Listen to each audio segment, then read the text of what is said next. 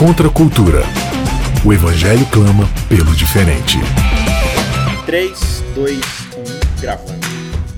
Começando mais um Contra Cultura, chegando aqui para você pela Rádio Novo Tempo. É sempre uma alegria muito grande encontrar você para juntos estudarmos a palavra de Deus. Você sabe, aqui no Contra Cultura, clamando pelo diferente, no Evangelho da Palavra de Deus, a gente busca sempre ir um pouco mais fundo, cavar um pouco mais, discernir pela palavra de Deus as grandes verdades bíblicas que a gente encontra.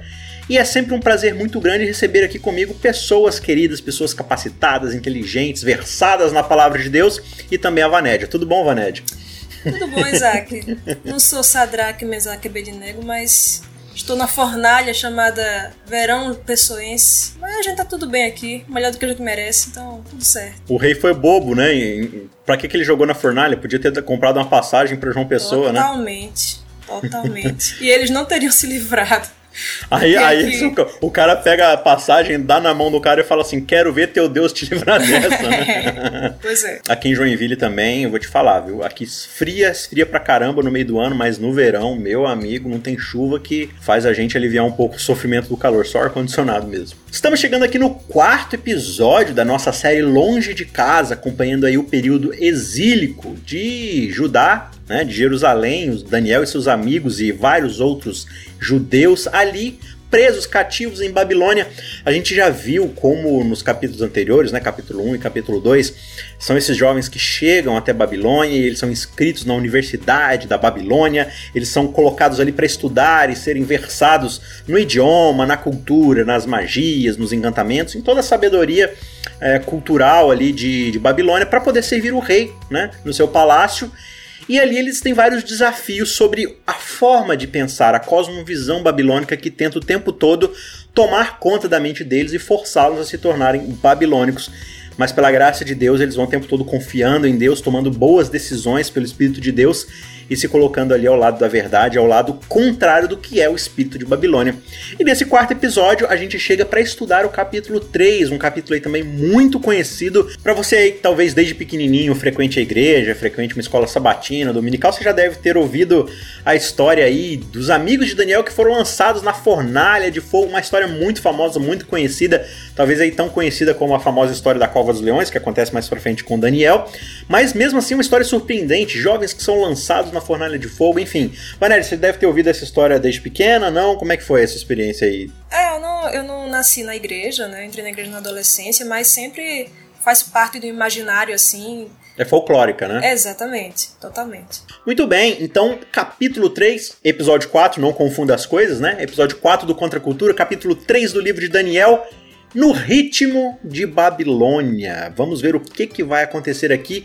A gente tem muitas vezes, Vanédia, a, a mania da gente sintetizar um pouco a história bíblica, né? A gente pega traços, dá uma simplificada ali para poder contar a história para as crianças, ou aqui ali, usar de uma ilustração.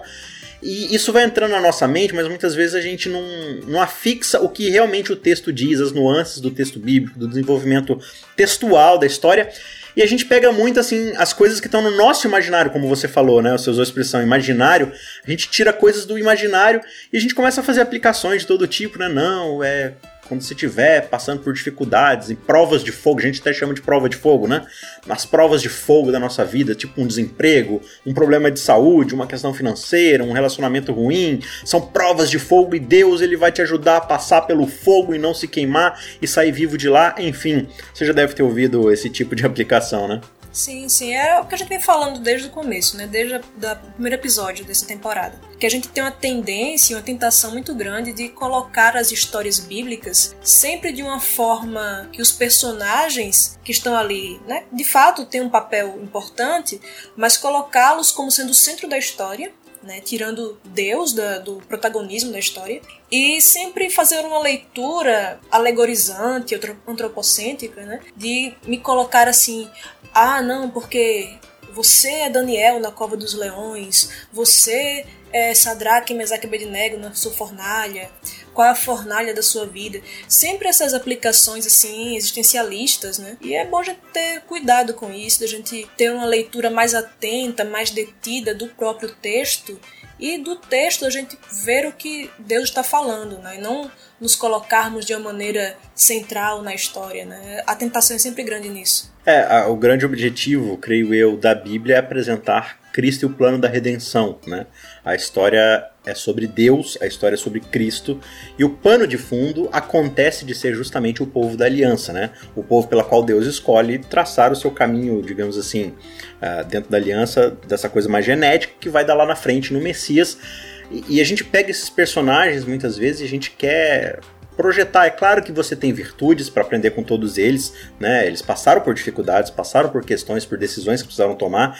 É sempre legal você se inspirar neles, mas também lembrando que todos eles tiveram problemas, né? Todos eles pecaram. A Paulo é muito claro em falar isso lá em Romanos. E a gente não pode transformá-los em modelos assim, como você falou, super-heróis, né? No fim das contas, a Bíblia apresenta um único modelo pleno para cada um de nós, que é o, o, modelo, né? O Tim Keller trabalha muito isso, né? Jesus ele vai agregar todas as virtudes de todos os heróis da Bíblia e vai ser a solução para todos os problemas que eles enfrentam, né? Para todos os, os, defeitos dele. Então, é, é, isso que a gente precisa olhar sempre no texto bíblico. Vamos dar uma olhadinha no texto bíblico, então, já que a gente está falando de texto bíblico, texto Vamos bíblico. Lá. Vamos começar a ler. Antes da gente abrir a leitura, então, em Daniel capítulo 3. Só lembrando a você de se inscrever lá no nosso canal. Essa temporada tá legal porque tá tendo conteúdo paralelo, exclusivo lá no YouTube. Então eu convido você para assistir. De vez em quando a gente faz alguns episódios estendidos aí com duas partes. Então corre lá, se inscreve youtube.com/barra cristãos cansados, se cadastra, assine as notificações, envie para todo mundo, compartilhe, comente. Enfim, vai ser um prazer receber você lá naquele ambiente virtual. E também acesse cristãoscansados.com.br, baixe lá o nosso guia de estudo da Bíblia, é grátis, você pode levar para casa, imprimir, colocar na sua Bíblia. Vamos para o texto bíblico, Daniel, capítulo 3. O rei Nabucodonosor fez uma imagem de ouro que tinha 27 metros de altura e 2 metros e 70 de largura. Aqui já está traduzido para uma linguagem mais contemporânea nossa, mas a gente já vai voltar para a linguagem original, porque tem informação muito impressionante aqui nessa frase. Mas vamos lá. Ele levantou isso na planície de Dura, na província da Babilônia. Então o rei Nabucodonosor mandou reunir os sátrapas, os prefeitos, os governadores, os juízes, os tesoureiros, os magistrados, os conselheiros e todos os oficiais da província para que viessem à dedicação da imagem que o rei Nabucodonosor tinha levantado. Olha, a gente tem dois versos aqui que aparentemente a gente já pula a gente já salta ele porque a gente quer ir para a parte boa, que é a parte de o que, que eu preciso fazer para me livrar da fornalha, né? Para Deus me livrar dos meus problemas e me preservar da morte. Mas existe aqui um padrão que a gente está observando no decorrer do estudo que a gente está fazendo do livro e já fica muito claro pra gente. É, você tem uma versão alternativa aí do que, que o verso 1 está falando em relação a essas medidas? Quando você vai para as medidas originais, né? Quando ele fala que era 60 côvados, aquela medida sexagesimais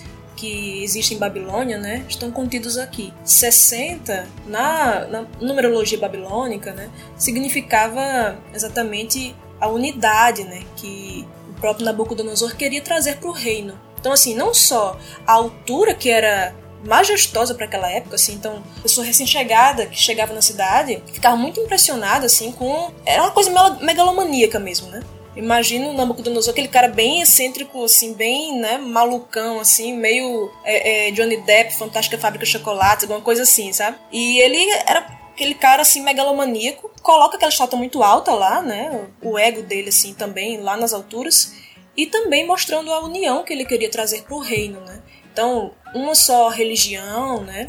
Tudo unido ali para que o reino ficasse coeso. Olha só, eu acabei de pesquisar no Google aqui. Sabia que o Cristo Redentor tem 38 metros de altura? Pois é, padrões então, modernos, né? Ele tem aqui a estátua de Nabucodonosor 27 metros, é 11 metros menor que o Cristo Redentor, que é extremamente alto, né? Uhum. Agora, é interessante que são 60 côvados de altura por 6 côvados de largura, é isso mesmo que tá aí? Isso. Como a Vanédia falou, né, esse número 6 ele é muito padrão, né? É, você vê, por exemplo, os horários, né, na marcação de tempo e tudo mais, 60 minutos, 60 segundos. E você observa isso no próprio panteão da religião babilônica, né? O 6 está muito presente ali. Você tem uh, a menor das divindades do panteão caldeu, representado pelo 6. Você tem a maior, né, das maior divindade dentro desse panteão representado pelo 60, e a totalidade desse conjunto é o 600, né? Pelo menos é, é uma informação que você tem aí de alguns estudiosos do conhecimento da época.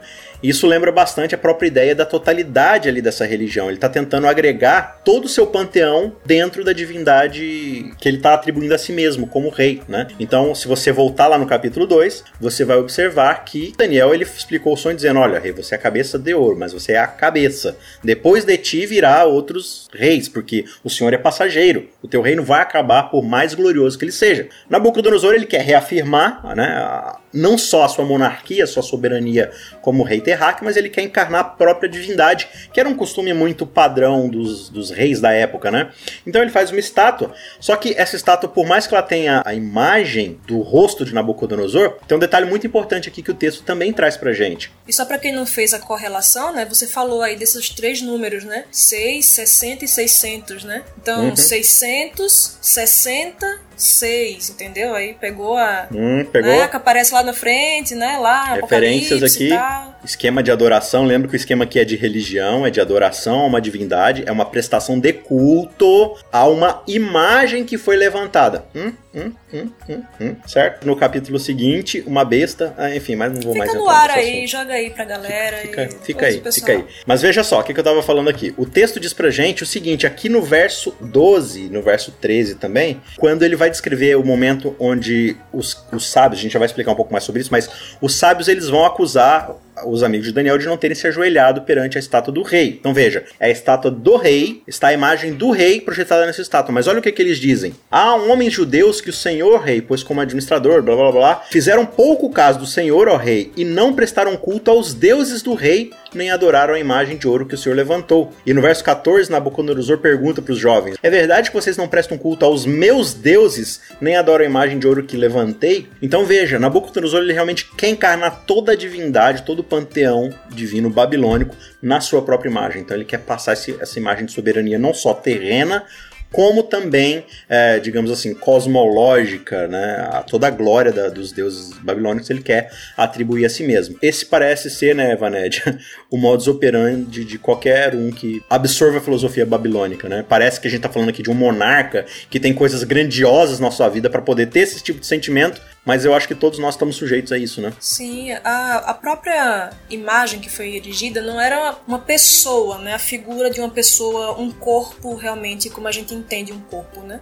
E se você for ver as dimensões da estátua, né, 27 metros de altura por 2,70, 3 metros, assim, você não tem como fazer um corpo aí, né? Só com aqueles bonecos 5 palitos, né? Não tem como você fazer. Então, provavelmente mais semelhante a um obelisco, né? E ali existia é, figuras, talvez figuras humanas, né, rostos, como se fossem, como se fosse uma espécie de totem. Provavelmente era assim que se colocava, né? E Nabucodonosor como sendo, né, uma figura central, divina, né, se colocando assim.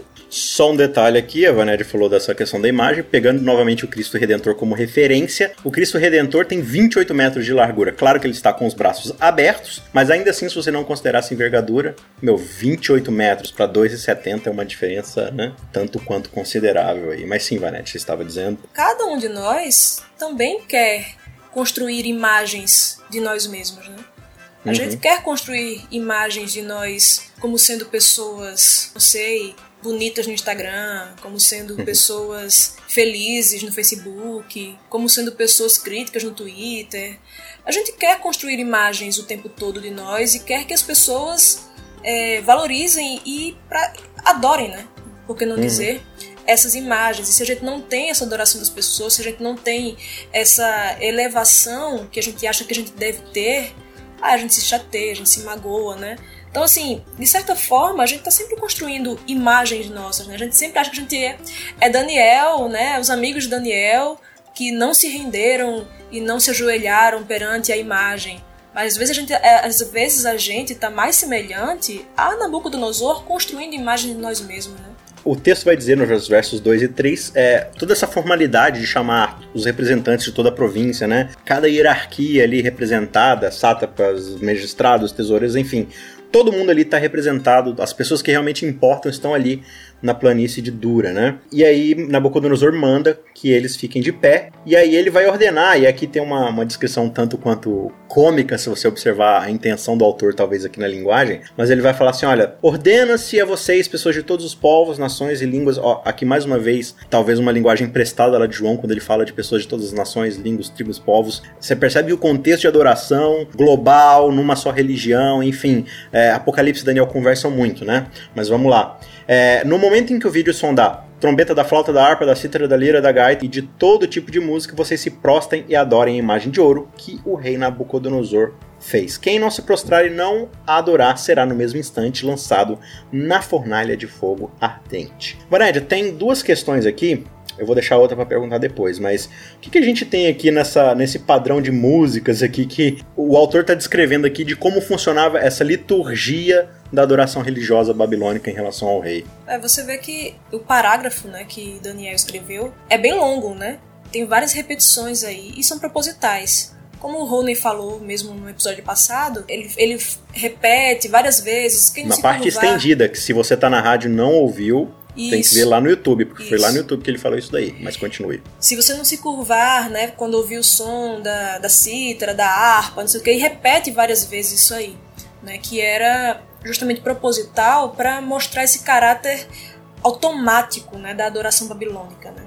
Então era uma coisa muito assim excessivamente formal, né? Olha, você vai ouvir o som da harpa, da cítara, da não sei o que e tudo mais, e você vai se curvar primeiro, não era uma adoração assim autêntica, né, de, vinda do coração, uhum. tinha todo Sim. um formalismo ali por trás, né?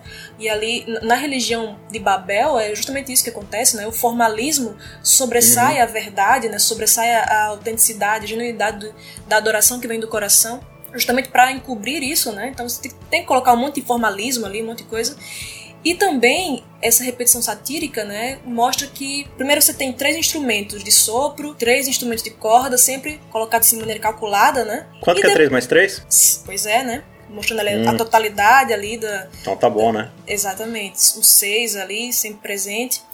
E ali sempre é repetido, e quando você vê no final, não adiantou de nada. Todo esse formalismo, toda essa coisa que o pessoal considerou importante, toda essa pompa, e ali três carinhas se curvaram e foi, foi por água abaixo toda a pompa que o rei tinha preparado, né? Então, assim, uhum. é uma coisa, é uma linguagem humorística, assim, um humor muito sutil. Deus praticamente zombando, e ele, e ele faz isso em outros momentos ao longo do capítulo, Deus zomba de tudo aquilo, de toda a arrogância humana, de toda a prepotência, as pessoas achando que vão conseguir chegar a Deus, né? Inclusive é o que acontece lá em Gênesis, quando a primeira Babel é construída, Deus vai lá, é praticamente também uma coisa meio humorística, né?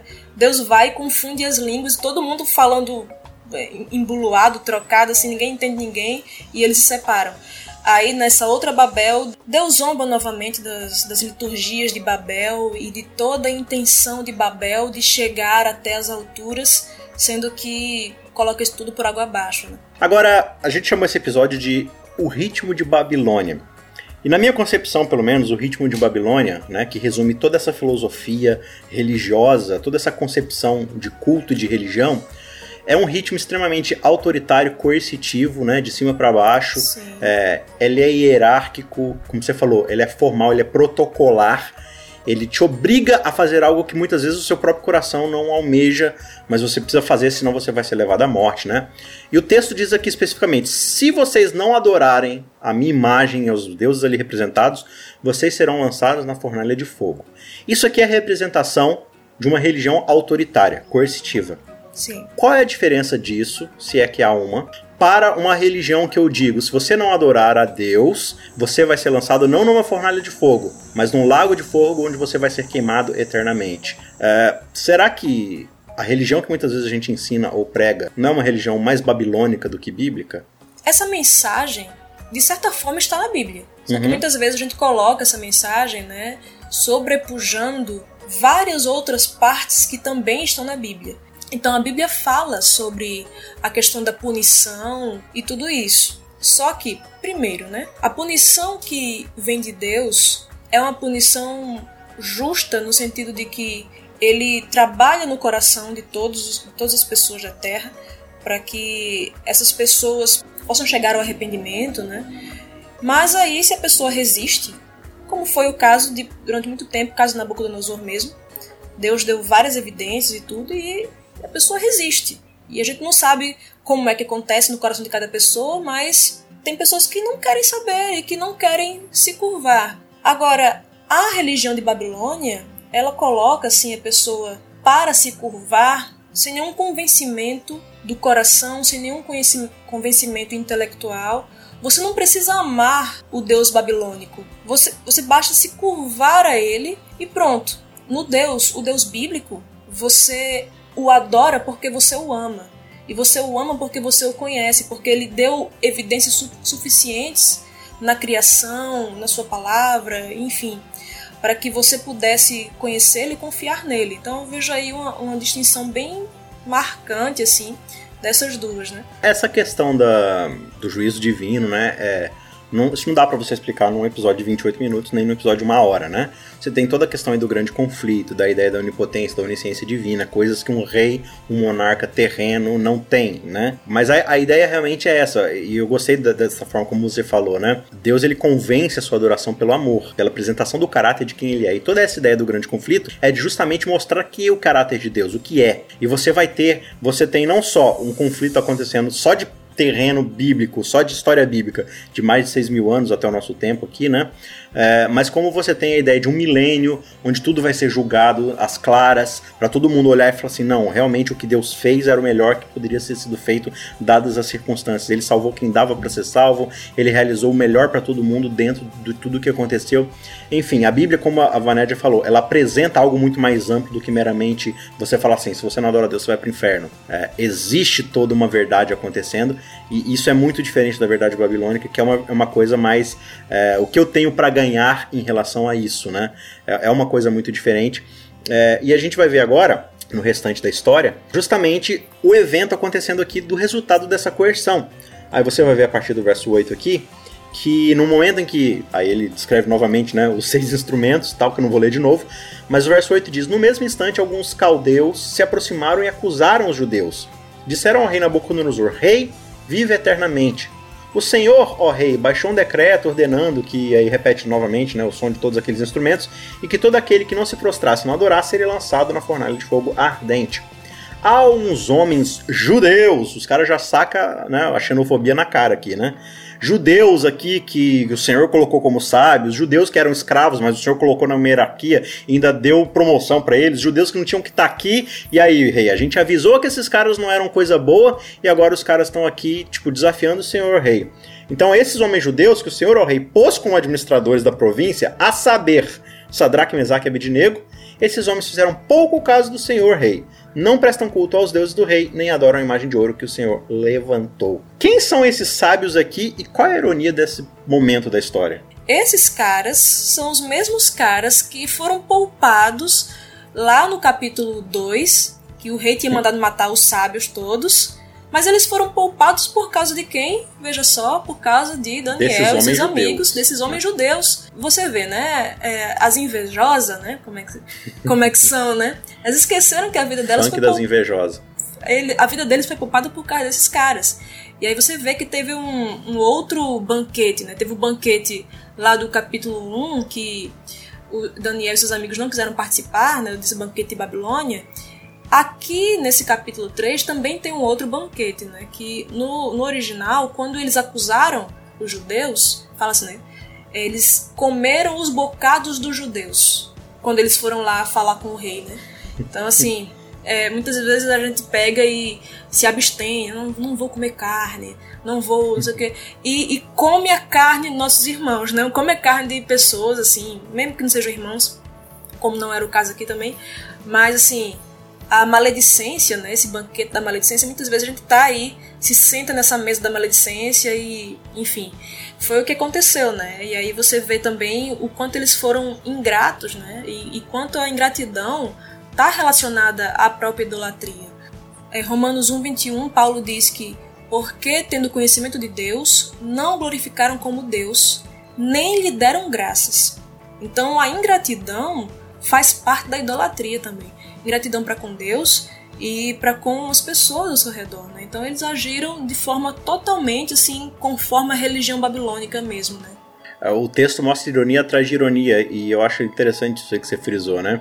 No capítulo 1 você tem ali é, jovens que estão se abstendo de uma alimentação, que a gente foca-se nisso, né? Ah, viu, a gente tem que ser como Daniel, vegetariano, se abster de tudo quanto é tipo de comida que não presta. É, embora você tenha princípios na Bíblia, né, sobre alimentação e tudo, mas a Bíblia parece estar muito mais preocupada, e Jesus deixa isso muito claro quando ele vai falar do ato dos discípulos de não lavarem as mãos antes de comer, ele vai falar assim, o que está pegando de verdade é o que está dentro, né? O que, é o que sai de dentro para fora, que é o que está no coração. É, a, a, fonte ali, se ela estiver contaminada, todo o resto do leito do rio está contaminado. Né? E aqui você tem justamente esses caras, como a Vanessa falou, comendo os bocados do, dos seus iguais, aqueles que salvaram a sua vida no capítulo anterior. E é muito assim com a gente, né? Vira o capítulo, a gente já esquece quem nos ajudou a chegar onde chegou, a gente esquece de Deus, dos nossos familiares, dos nossos colegas de trabalho, enfim, de todas as pessoas que nos deram suporte. E no fim, na hora de levar o prêmio, o Babilônio vai dizer assim: foi você que conquistou, você que deu conta, veja tudo que você passou, você merece, esquece do resto agora, né? É, joga debaixo do ônibus quem você precisar jogar para poder sobreviver. Babilônia, no fim das contas, é isso. E agora a gente chega na parte que realmente importa da história. Então, não vamos terminar de contar essa história, porque essa é a parte 1 que está apenas acabando e a gente precisa ir para a parte 2 para terminar esse capítulo. Então, você que está ouvindo a gente na rádio, quando tiver um tempinho, não se esquece de ir lá no YouTube, youtube.com.br cristãos cansados, entra lá e procura a parte 2 dessa conversa que a gente vai terminar o capítulo, como a gente tem feito aí em alguns episódios. Beleza? Você também pode acessar lá em cristãoscansados.com.br o podcast, acessar aí por qualquer ferramenta de podcast que você use, ou ouvir pelo próprio site mesmo, lá tem todos os episódios relacionados, e aí você pode fazer proveito disso, tá bom? Eu te espero lá, então fica aí o convite, um abraço e até semana Contra que vem. cultura. O Evangelho clama pelo diferente.